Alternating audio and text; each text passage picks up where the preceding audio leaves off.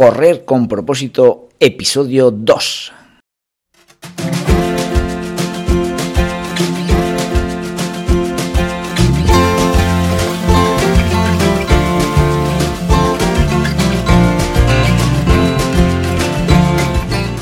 Muy buenos días a todo el mundo y bienvenidos a Correr con propósito, el programa, el podcast en el que hablamos de todos esos atletas, entrenamientos, competiciones y noticias del mundillo del corredor, del corredor popular, de las zapatillas que te vas a calzar, de los pulsómetros que debes llevar, de los ritmos que te gustaría marcar, de todo lo que a ti te gustaría hablar, con tal que sea de correr. Podemos hablar de todo lo que queráis. Esto es Correr con propósito.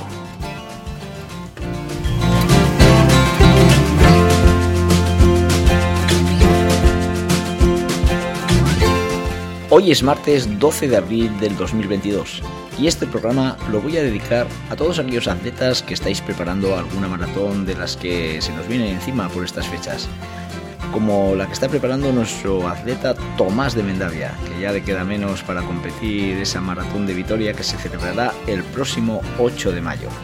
Sé que quiere bajar de 3 horas 20 y tal como le están saliendo los entrenos, seguro que lo consigue. Así que este programa es para ti Tomás y para todo el resto de mortales que estáis preparando una maratón.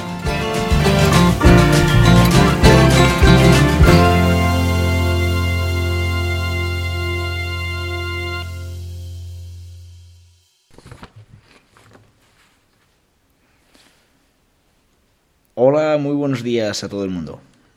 Tener hábitos saludables en esta vida parece que está reñido con ser feliz. Vemos como los que no se cuidan pueden montarse unas fiestas tremendas. Eh, se emborrachan, comen hasta que no pueden más, duermen más de 10 horas, les da igual levantarse a la hora que sea. Se quedan en el bar bebiendo cervezas mientras tú estás corriendo para mantenerte en forma. Y claro, son muchos vicios los que tiene la gente que parece que son los más felices.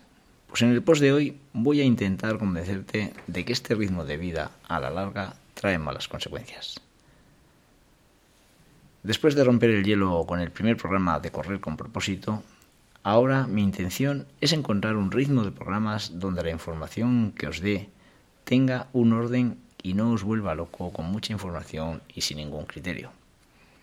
De momento, y espero que no sea durante mucho tiempo, no tengo ni idea cuántos programas puedo crear a la semana, pues aunque mi intención sea de hacer episodios de lunes a viernes y con una duración de alrededor de 20 minutos, quizás no pueda conseguir ese ritmo y por tanto no quiero defraudar a todos los que me escucháis. Voy a poner toda la carne en el asador para no aburrirte y que mi contenido sea interesante y muy útil para ti. Pero de momento no quiero prometerte nada y solo con el tiempo podremos descubrir hacia dónde me encamine. Mi primer objetivo es no pillarme los dedos y conseguir un ritmo de programas que pueda sobrellevar. Me encantaría que me sigas a las duras y a las maduras, con todos los errores que pueda cometer, y que tus comentarios que me hagas llegar me hagan mejorar. Por si no escuchaste es mi primer episodio, quien te está hablando es Félix Cristóbal, un corredor de toda la vida, apasionado por transmitirle a la gente que corriendo he conseguido una vida llena de hábitos saludables, los cuales me gustaría que tú consiguieses también. Hablando de salud, y lo mires por donde lo mires, en esta vida tienes dos caminos. Que te cuides y por tanto las probabilidades de enfermar sean menores, o por el contrario, que lleves una vida desastrosa de hábitos y que con el tiempo tu deterioro te lleve a enfermar. Así que no te queda otra. Debes cuidarte. Por mucho que te digan, tus círculos más cercanos, que te tienes que cuidar porque te va a dar un chungo, por muy mal que te salgan los resultados de los análisis que te hiciste en la empresa para ver cómo está tu salud, o por muchas campañas antitabaco que veas en la tele para que no tengas riesgo de contraer un cáncer de pulmón, si tú no pones de tu parte, no hay nada que hacer. Y por tanto, si no te cuidas tú, no te va a cuidar nadie. No podemos decir que todo el mundo que se cuida va a tener una salud de roble, Realmente siempre hay casos que no es así. Lo triste es que gran cantidad de gente se basa en esta teoría.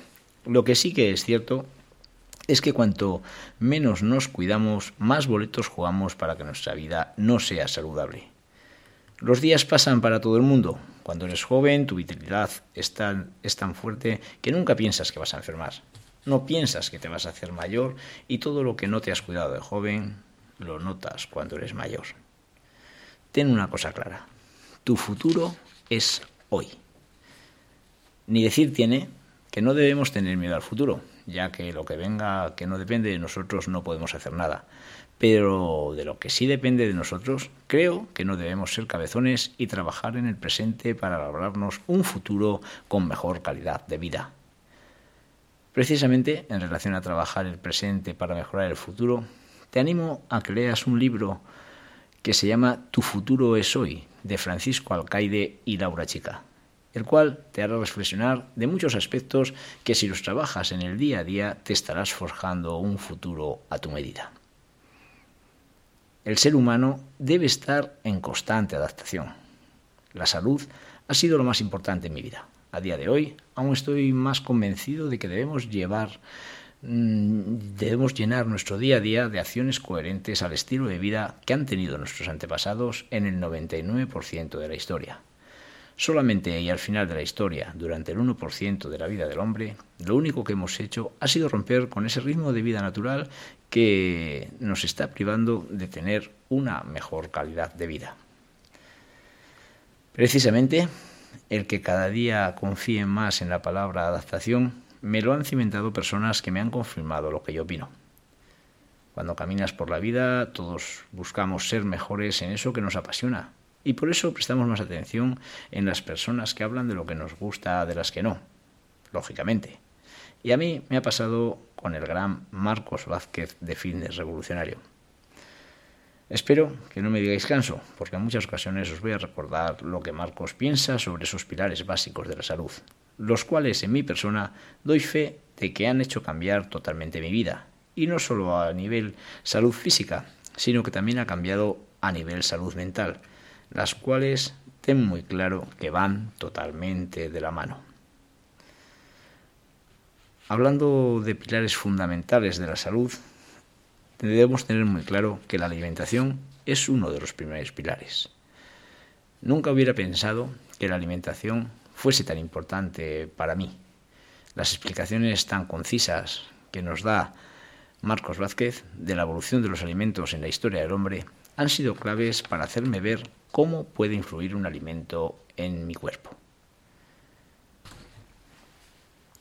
A continuación te detallo un breve apunte de un artículo que leí hace tiempo de este gran gurú.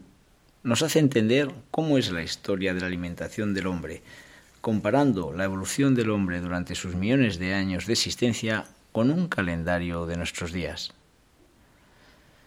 Así dice Marcos Vázquez. Leo textualmente. El cuerpo humano todavía se está adaptando a los productos que se introdujeron en la última etapa de su evolución y por tanto su consumo no debería ser masivo, lo que no quiere decir que no sean necesariamente perjudiciales en cantidades moderadas.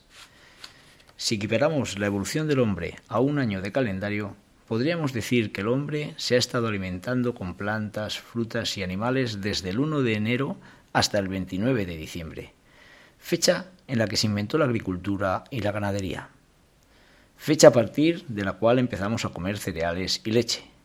Y de repente, el 31 de diciembre, que sería la época actual, los cereales y la leche pasan a ser, según los expertos, la base de nuestra alimentación.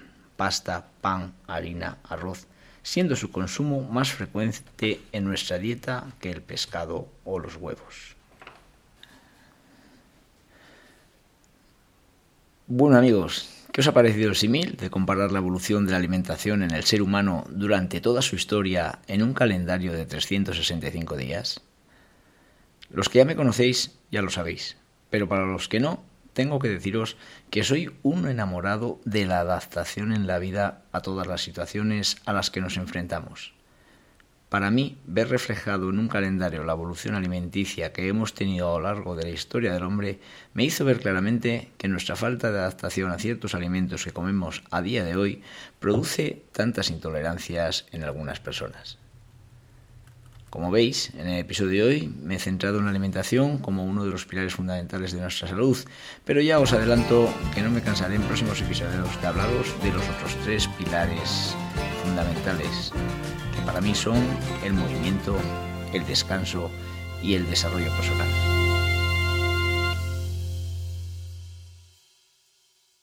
En esos apartados fijos que quiero tener en mi podcast eh, es informaros de las competiciones que, que va a haber en las próximas semanas. Y, así que si entre los que me oís eh, me queréis mandar información de carreras de las que vosotros organizáis o, que conocéis y que vais a correr o, bueno, eh, de cualquier forma vosotros me, me, lo comunicáis y yo informo de ellas. Eh. Así entre todos podremos conocer todas esas carreras populares que tenemos a nuestro alrededor y que, y que quizás por una razón u otra pues podemos participar. ¿no? Entonces, a bote pronto, las próximas competiciones que, que yo tengo en lista son las siguientes. Eh, el día 15 de abril tenemos el Trail del Yugo en Arguedas, eh, que es una carrera muy tradicional de, de hace tiempo y que ahora se ha convertido en trail. El día 24 de abril se juntan varias pruebas, así que podéis decidir a cuál ir. El 10K Ciudad de las Verduras en Calahorra, el Cross de Peralta, uno de los habituales también en nuestro calendario, y el Cross Popular de la Almudia en Burri, el cual yo no conozco y, que os animo a que, a que vayáis a participar. Eh, luego, el día 1 de mayo, tenemos el 10K Vía Verde, que se corre en Arnedo, sobre 10 kilómetros.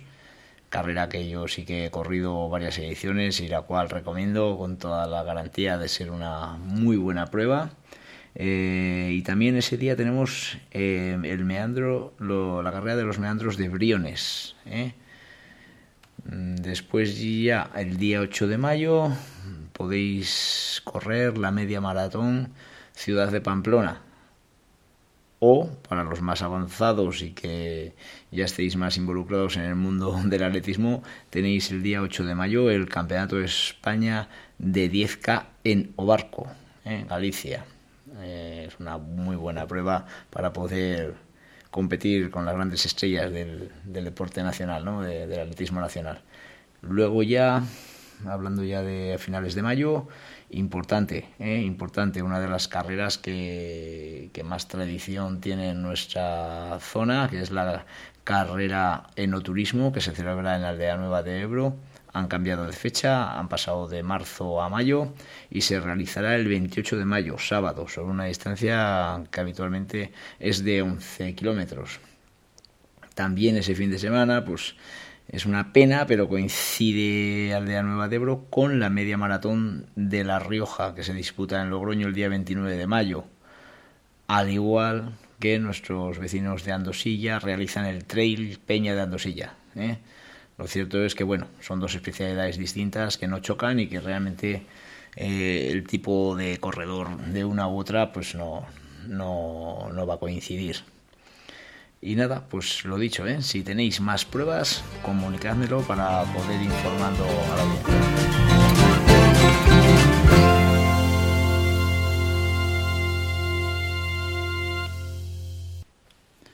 Y hasta aquí el segundo programa. Espero que te haya gustado. Eh, día a día espero ir mejorando un poquito en mi locución ¿no? y en la forma de hablar y espero que mi mensaje te llegue directamente a ti. ¿eh? Así que si te ha gustado, mañana seguimos viéndonos en el siguiente episodio. Hasta mañana.